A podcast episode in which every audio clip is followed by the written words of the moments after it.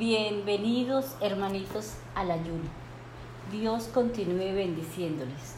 Hoy vamos a tener una enseñanza de qué son los sentimientos tóxicos. Como cristianos, una vez iniciamos el proceso de separarnos para Dios, o sea, santificarnos, debemos liberarnos de los sentimientos tóxicos, de los sentimientos que nos lastiman a nosotros y a nuestra relación con Él y cómo nos lo ordena la palabra ¿qué nos dice. En Efesios 4 dice, ya que han oído sobre Jesús y han conocido la verdad que procede de Él, desháganse de su vieja naturaleza pecaminosa y de su antigua manera de vivir, que está corrompida por la sensualidad y el engaño. En cambio, dejen que el Espíritu les renueve los pensamientos y las actitudes Póngase la nueva naturaleza creada para ser a la semejanza de Dios, quien es verdaderamente justo y santo. En este proceso de renovar nuestros pensamientos y actitudes, nos encontramos con que probablemente tengamos en nuestro interior raíces de amargura.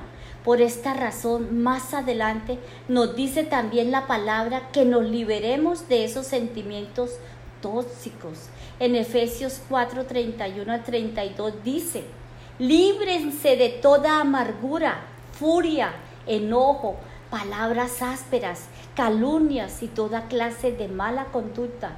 Por el contrario, sean amables unos con otros, sean de buen corazón y perdónense unos a otros, tal como Dios lo ha perdonado a ustedes por medio de Cristo. Como vemos, la palabra nos recomienda liberarnos de toda amargura porque la amargura es un sentimiento duradero de frustración, resentimiento o tristeza, tristeza por haber sufrido una desilusión o una injusticia.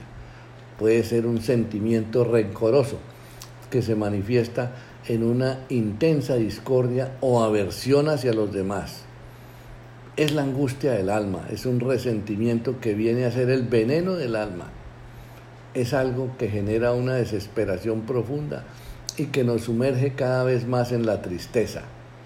Es un resentimiento que actúa como una bola de nieve que llega a envenenar todo lo que le rodea. Es un sentimiento de enojo y odio que, de no sacarlo del corazón, echa raíz allí y luego produce unos frutos propios del árbol de amargura, sentimientos tóxicos. ¿Qué posibles causas pueden originar una raíz de amargura? Puede ser el rechazo que se nos presenta en las diversas etapas de la vida del ser humano. Puede haber un rechazo de los padres o de los profesores o de los amigos. Puede ser también las injusticias recibidas, el maltrato recibido, castigos exagerados, abusos de las autoridades, abusos en la infancia, infidelidades y traiciones, continuo desamor de su cónyuge o sus familiares y nos sentimos solos pensando que ya no hay esperanza para nosotros. Pueden ser también las ofensas no sanadas, aquellas heridas que no han recibido el poder sanador de Dios. Puede ser la falta de perdón. Al respecto el Señor Jesús dice, si perdonas a los que pecan contra ti, tu Padre Celestial te perdonará a ti. Pero si te niegas a perdonar a los demás, tu Padre no perdonará tus pecados. Pueden ser los fracasos personales no asimilados. Esaú vendió su primogenitura por un plato de lentejas y luego quiso corregir su error y ya no fue posible y generó en él un sentimiento de odio y venganza hacia su hermano Jacob. A veces, ante un fracaso o una gran equivocación, nos culpamos toda la vida y por un enojo contra nosotros mismos, la raíz de amargura se sienta en el corazón. Veamos algunas características de la raíz de amargura en una persona. Primera, su carácter amargo lo hace áspero en sus relaciones la persona que es amargada a menudo es resentida, cínica, cruel, indiferente, implacable y desagradable como para estar con ella. Entre más grande la raíz, mayor es la manifestación visible de rechazo y de odio en las personas que han dejado crecer la raíz de amargura en sus corazones. Cualquier expresión de esas características es pecado contra Dios. Son características de la carne y no de un espíritu bueno. Segundo, con sus palabras y acciones lastiman o hieren a otros. El término griego para amargo también traduce afilado, agresivo. Tercero, el rostro de la persona con raíz de amargura es serio, rígido. Su mirada en ocasiones es triste porque hay frustración e impotencia y otras veces es soberbia y altiva. Cuarta, su visión de la vida es de tristeza y de fracaso. Tienen a veces un sentimiento de autocompasión y de derrota. Quinto, la amargura hace que quien la tiene llegue a considerar a Dios como un ser injusto. Lo culpamos por nuestros sufrimientos. Lo vemos y escrito está en Ruth 1 y dice, no me llamen Noemí, contestó ella, más bien llámeme Mara, porque el Todopoderoso me ha hecho la vida muy amarga. Me fui llena, pero el Señor me ha traído vacía casa. ¿Por qué llamarme Noemí cuando el Señor me ha hecho sufrir y el Todopoderoso ha enviado semejante tragedia sobre mí? Ahora veamos las consecuencias de la amargura.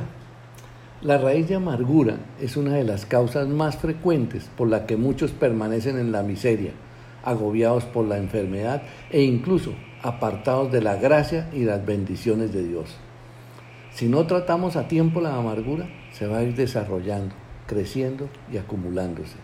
A medida que la raíz de amargura crece, se hace más fuerte por los rechazos repetidos, contamina los sentimientos y produce un resentimiento de odio, venganza, rabia, violencia, ira y deseos de matar. Estos son sentimientos muy tóxicos para el alma.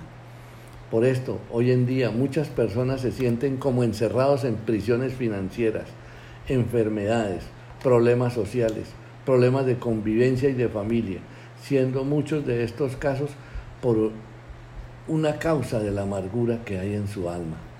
También la amargura conduce a un espíritu de maldad, con una mentalidad perversa o sentimientos de odio intenso y de ira, que es la explosión externa de los sentimientos internos.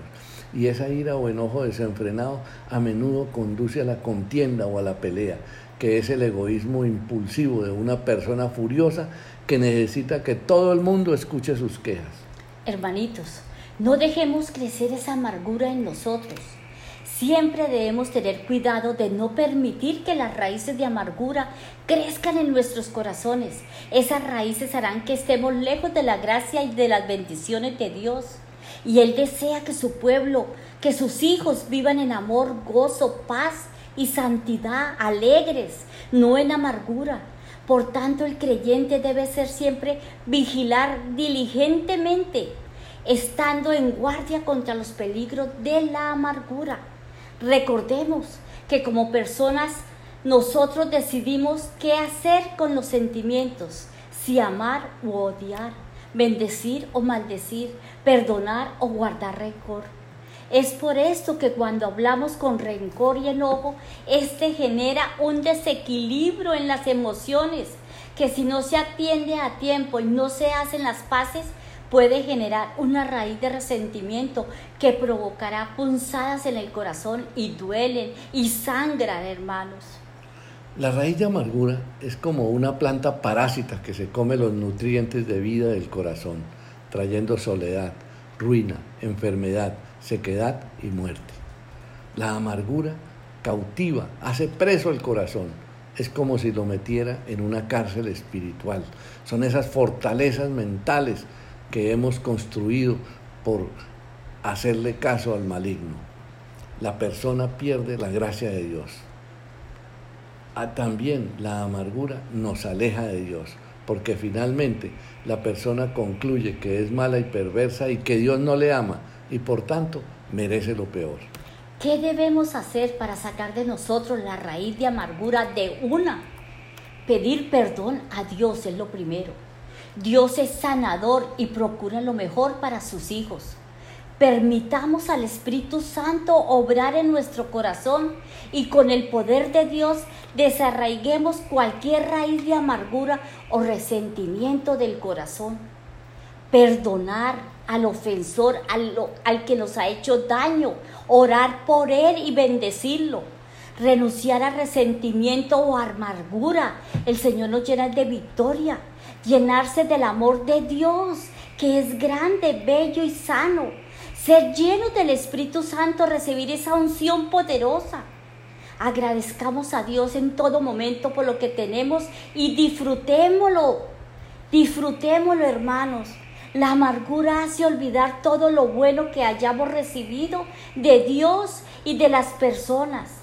Es como una nube que nos cubre, nos ciega y no nos deja apreciar lo bueno de la gente, lo bonito del día, lo bello del clima. Seamos conscientes que tener una mejor actitud ante la vida nos puede abrir muchas puertas. Dejemos las quejas a un lado, no estemos quejándonos, agradezcamos en todo momento. Así tengamos dolor y sufrimiento y no culpemos a los demás por lo que nos está ocurriendo. Padre bendito, en tus manos colocamos esta enseñanza Ayúdanos, Señor, a quitar todo enojo, toda ira, toda contienda. Danos libertad de espíritu. Levántanos, Señor, para adorarte, para glorificar y decirte, Señor, ayúdanos. Dependemos de ti, dependamos del Señor. Todo pongámoslo en sus manos. Padre bendito, quita toda raíz de amargura que nos estorba y no nos deja ver la luz, la claridad, el resplandor, las bendiciones que tú nos das. Ayúdanos, Señor, necesitamos liberación y tu victoria, Padre bendito, para ver el bien, la grandeza, la bendición y la pureza que eres tú. Gracias, Señor, porque en tus manos colocamos todo lo que no te agrada de nosotros. Sácalo, Padre bendito, quémalo y haznos libres y danos esa victoria en Cristo Jesús, que Él pagó precio por nosotros. Gracias Espíritu Santo por esa unción de poder y de gloria. Gracias Dios, gracias hermanos. Dios continúe bendiciéndolos y clamen a un Dios vivo, a un Dios milagroso. Libertad a nuestro espíritu. Gracias, Dios los bendiga, los amamos. Bendiciones hermanos. Amén.